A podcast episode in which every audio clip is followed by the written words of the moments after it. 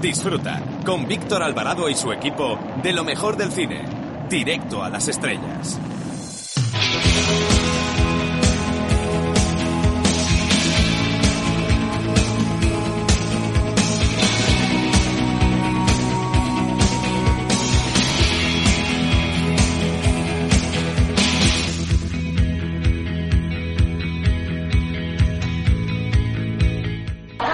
Hola, soy y quiero mandar un saludo, mm, ¿cómo diría? Como un email, directo a las estrellas. Un beso muy fuerte.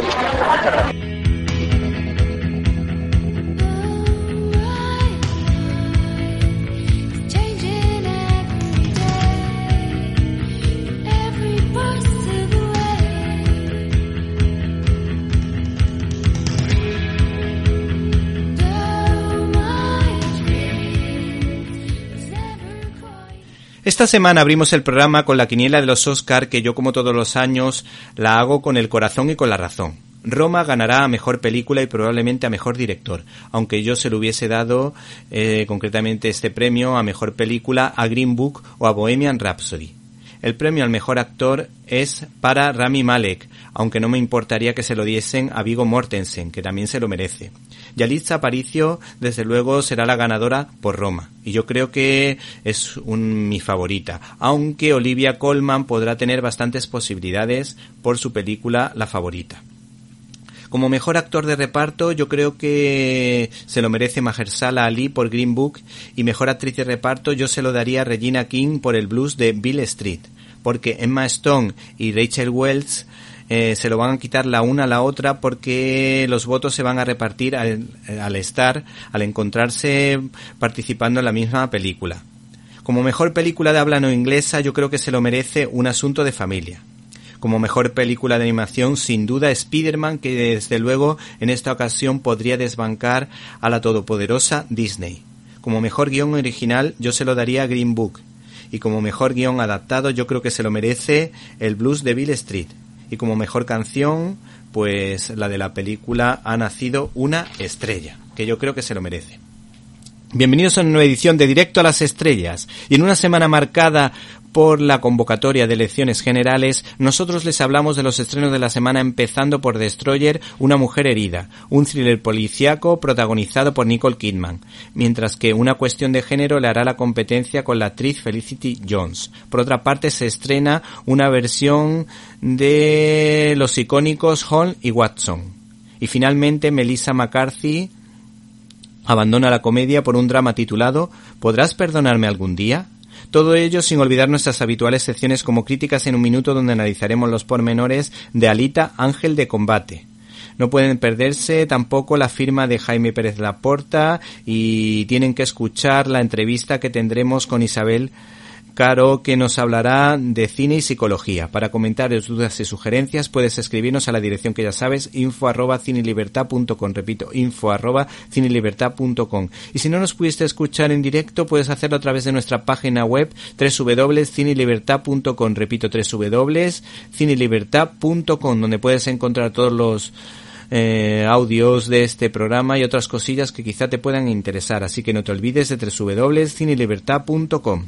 Hemos recibido un correo electrónico de Alejandro Gómez que nos recomienda la película al candidato, pues le ayudó a pensar cómo está la política española en relación con los medios de comunicación. Por último, te recordamos la dirección info. Comenzamos.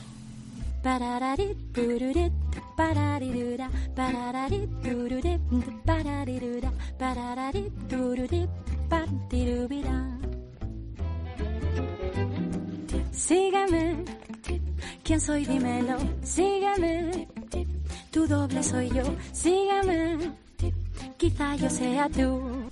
Nuestro futbolero cinéfilo, Jaime Pérez Laporta, está preparado desde Cinemanet para hacer el siguiente regate cinematográfico. Buenas, Víctor. Sé que te gusta Robin Hood, pero esta vez voy a ser un poco crítico. Porque estaba pensando en el cine histórico, el que se centra en un periodo concreto, y sobre todo si este periodo es muy lejano, yo creo que nos confunde.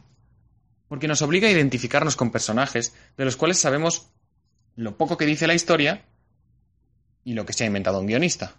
Esta mezcla de datos objetivos con sentimientos al final nos acaba entusiasmando, pero no sé hasta qué punto es bueno. Un ejemplo claro son las películas de Robin Hood. Hay más de una docena. Si mi información es correcta, el personaje histórico de Robin Hood en el fondo no existe. Es una construcción poética del siglo XIV a partir de diversos individuos y leyendas de los siglos XII y XIII. Todos nobles o cercanos a la nobleza, y a la vez todos resentidos con el sistema y lanzados a una vida de pillaje en los bosques.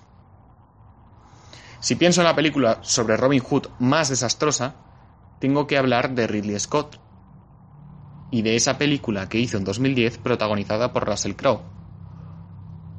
A ver, yo creo que la historia, la historia de la humanidad, puede ser un, instrumento del arte, siempre que el arte lo sea un poco de la historia. Es decir, ¿se puede usar un periodo histórico para generar un drama bonito? Sí, pero no manchar ese periodo. En esta película convierten a Robin y a la Edad Media en una especie de celebración democrática y feminista. No estoy diciendo que la democracia o el feminismo sean malos, pero no se puede proyectar sobre el pasado nuestras propias frustraciones. La de Kevin Costner, de 1991, es otro ejemplo.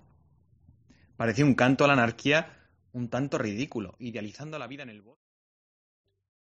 ¿Te está gustando este episodio? Hazte fan desde el botón Apoyar del podcast de Nivos.